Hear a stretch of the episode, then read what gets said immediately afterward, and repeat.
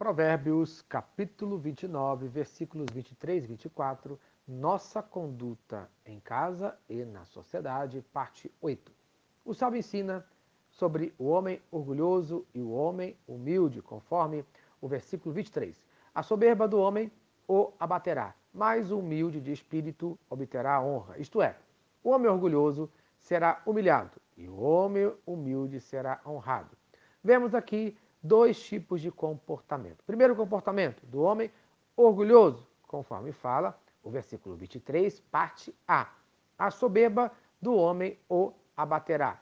Conforme fala Provérbios, capítulo 11, versículo 2. Quando vem o orgulho, chega a desgraça, juntamente com a destruição, conforme fala Provérbios, capítulo 16, versículo 18. O orgulho vem antes da destruição, o espírito altivo antes da queda. O comportamento de orgulho leva à destruição. Segundo o comportamento do homem humilde, conforme fala o versículo 23, parte B. Mas o humilde de espírito obterá honra. Muitas vezes, o homem humilde precisa esperar, mas tenha paciência, sua hora chegará, conforme fala 1 Pedro, capítulo 5, versículo 6. Portanto, humilhem-se debaixo da poderosa mão de Deus, para que ele os exalte no tempo devido. Isto é, o socorro de Deus sempre vem na hora certa. Lucas, capítulo 14, versículo 11. Pois todo que se exalta será humilhado, e o que se humilha será exaltado. Não se esqueça, esse é um princípio bíblico que abençoará a sua vida. Amém.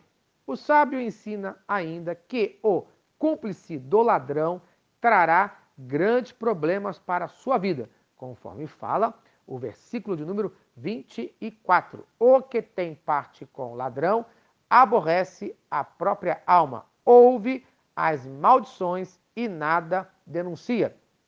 Isto é, aquele que resolve ser companheiro de um ladrão vira cúmplice e não terá coragem de testemunhar contra si mesmo, trazendo grande julgamento contra a sua vida.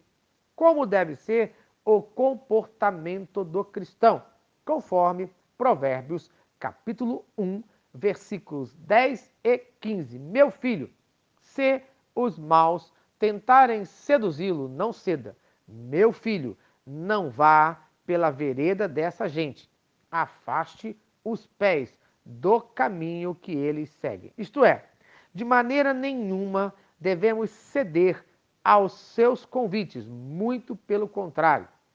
Devemos nos afastar desse tipo de gente, mesmo que esse tipo de gente seja chamado de cristão, de irmão, pois existem muitos falsos cristãos e falsos irmãos no nosso meio, conforme fala 2 Tessalonicenses, capítulo 3, versículo 6. Irmãos, em nome do nosso Senhor Jesus Cristo, nós lhes ordenamos que se afastem de todo irmão que vive ociosamente e não conforme a tradição que vocês receberam de nós. Infelizmente, muitos estão vivendo ociosos, sem nada para fazer.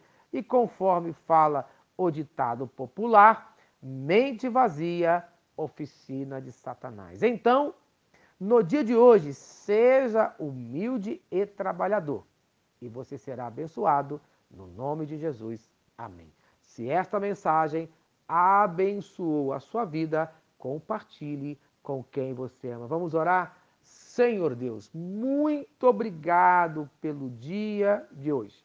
Abençoe a minha vida, que eu viva uma vida de humildade. Que eu seja trabalhador e abençoe a todos ao meu redor. No nome de Jesus.